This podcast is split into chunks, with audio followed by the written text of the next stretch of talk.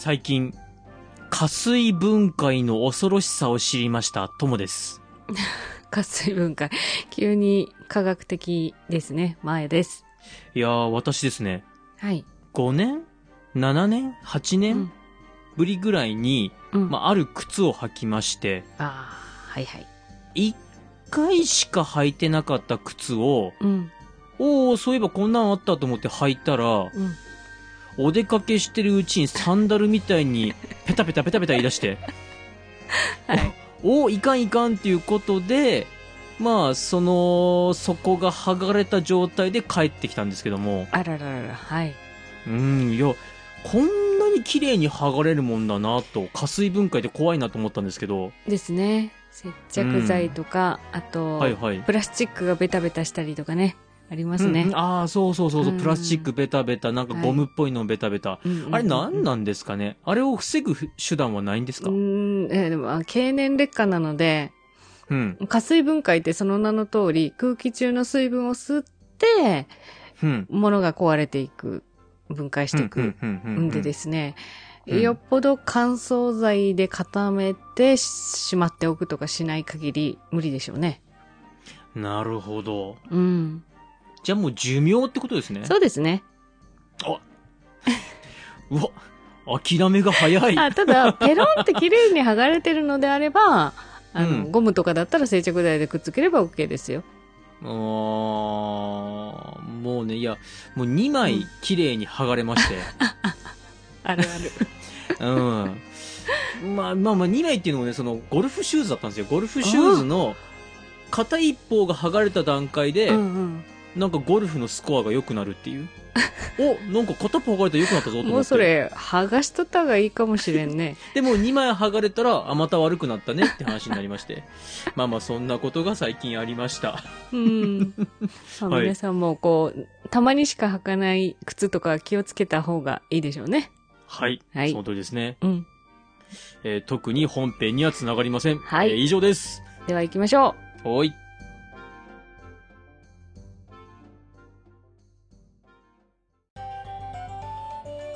三国だが。今週のネタバレです。今週は、はいあらすじの段階から、この人ネタバレでやるよーって言ってたんですけども、そうでした。長江さんをやります。はい。まーちゃんにいい男を紹介するシリーズなんですけども、おー久々です。はい。ロミオとジュリエット、ね。語るときに、ロミオとジュリエットは外せません。はい。うん。水戸黄門語るときに、はい。水戸黄門は外せませんよね。はい。それと同じように、吉川英治版三国志を語る上で、この長江さんは外せない人です。うん。それぐらい重要な人なので、今回触れていきます。はい。長江さん、うん。はじめはですね、黄金属討伐の時に現れる人です。ああ、結構前の段階で。そうです、そうです。うん黄金属討伐するから、みんなおいでーって言われた時に、うん。関福さんという方にうんうんうん。使えたんですよ。はい。この人、覚えてるかわかりませんけども、うん。袁紹にうん騙されたような形で国を取られた人なんですよ。覚えてないかもな。覚えてないです、うんあの、高孫さんが狙ってるよーって。だから、助けてあげるよーって言って、助けに行って、そういうパターン結構あっそうです、そうです。で、高孫さんには、一緒にあの人を襲おうって言ってた、た。はいはいはい。まあ、言われてた人なんです。で、この人は、袁紹を迎え入れて、うん袁紹にあっさり国を譲り渡しちゃったんですよ。うーん。その時、長江さんはその流れで袁紹さんの部下になっています。ああ、恨んでもいい人に。まあでもね、正直、関福さんもね、うん。軍友として、うん。この乱世を生き抜けるほどの器ではなかったんで、ああ。まあまあまあまあっていうまあ感じですね。下った方が楽だっうんうんた感じそうですね。はい。で、うん高孫さんとの戦いで、うん袁将軍の中で大活躍しまして、この人出世します。おお。で、関東の戦い、今やってますけども、この関東の戦いで、戦おうっていう派と、いやいや戦うべきじゃありませんって反対してた派がいたじゃないですか。うん。この長江さんも反対派でした。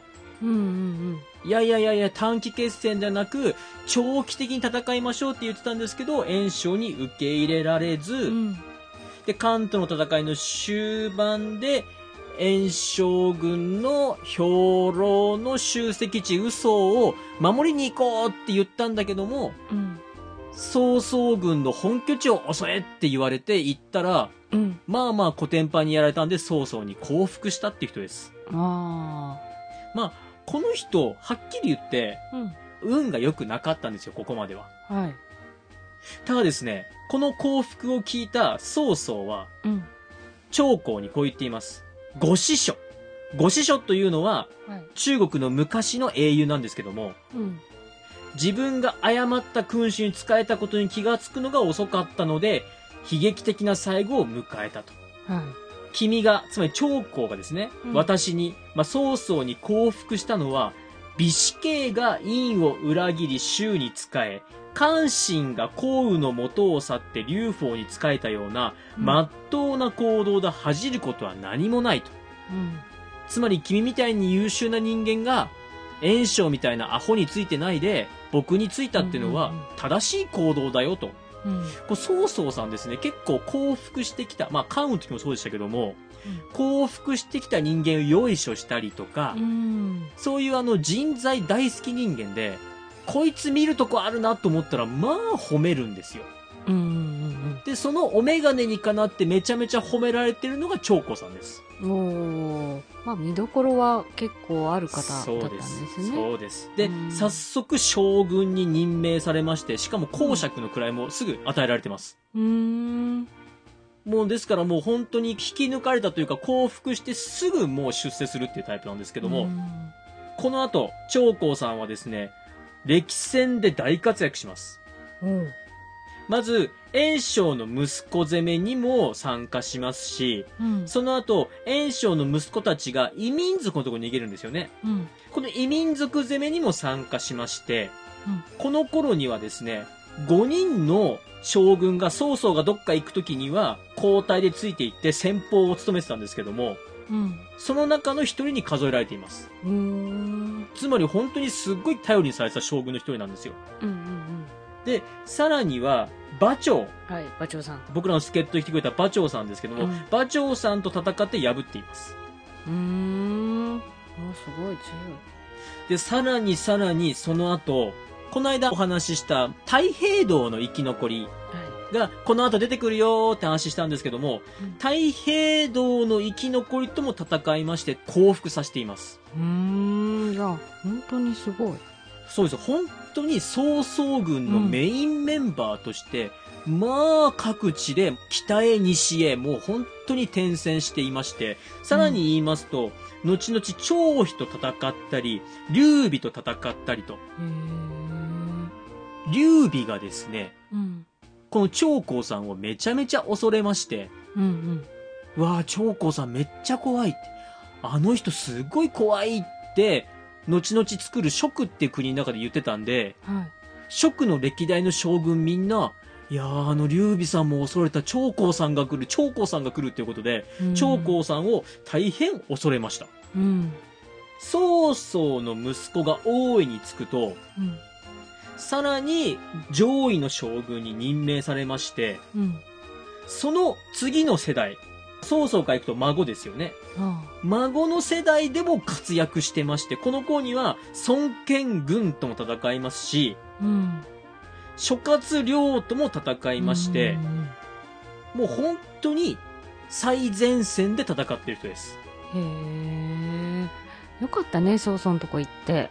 いや、本当です。曹操のとこに行ってよかったです。うん。まあ、本当に活躍。そして、この諸葛亮の攻めてきたものを倒した時に、うん。泣いて馬謖を切るはい。っていうお話僕前にしましたけどうんも、馬謖を倒したのがこの長江さんです。うーん。だからですね、この長江さん、長年最前線で、まあ、北へ、西へ、南へ、もう本当にあっちこっちで戦っていまして、うん。こういう方はやっぱり戦場で散ってしまうんですよね。うん。うん。諸葛亮が4回目に攻めてきた時に、うん。流れ屋に当たってうん。死んでしまいます。戦場だからね。そうです。もう戦場に長年身を置き、もう本当ですね、曹操の部下についてからもう30年、40年ぐらいずっと戦い続けて、うん最後は戦場で散ってしまう方でして、曹操がですね、うん。亡くなってそのお墓にいろんな部下の人も一緒に祀られたって話したじゃないですか。はい。その20人の中に数えられてる人です。うーん。英雄じゃん。英雄です。うん。さあ、この長江さんなんですけども、はい。三国志を書きました陳寿っていう人がいるんですよね。まあ書いたというか編纂したと言いますか。はい。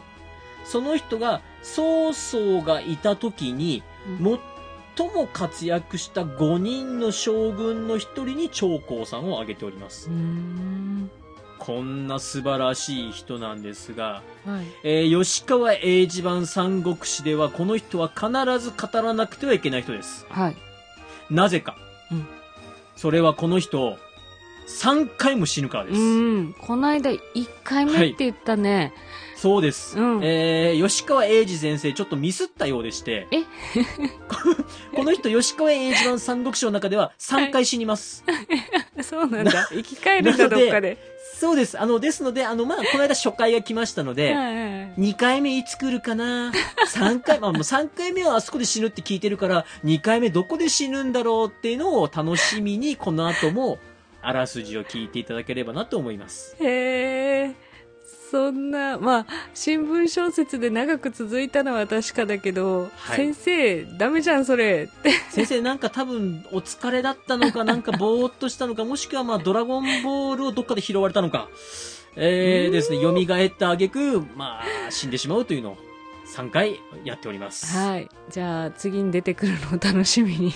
はい。お楽しみにしてください。えー本日のネタバレは以上でした。はい。ありがとうございました。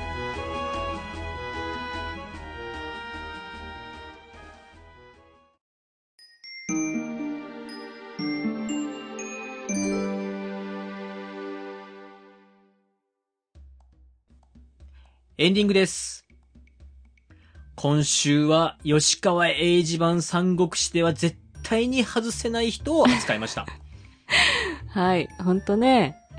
それぐらいうん。お話の中に何度も登場するし、うん活躍の場面もいろいろあったのかなと。ね。亡くなるって見せ場の一つでもあるからね。そうですね。それが3回来るってすごいかもしれない。うん。まあ、うんただですね、ちょっと他の、例えば長領とか、はい。曹操軍の有名どこに比べると、ちょっと地味なんですよね。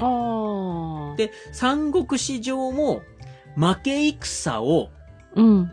まとめて撤退したりとか、うん。そういう、まあ、そんな役回りを任されてることが多いので、ちょっうんと地味な扱いではあるんですが、名称でしたよということで、今回ご紹介をいたしました。はーい。では、メールアドレスをお願いします。はい。皆さんからのご意見ご感想をお待ちしております。まずは Gmail です。数字で359、アルファベットで DAGA、三国だが、アットマーク Gmail.com。エピソードの概要欄にお名前だけで送れるメールフォームもございます。また、ツイッターをされている方は DM でも結構です。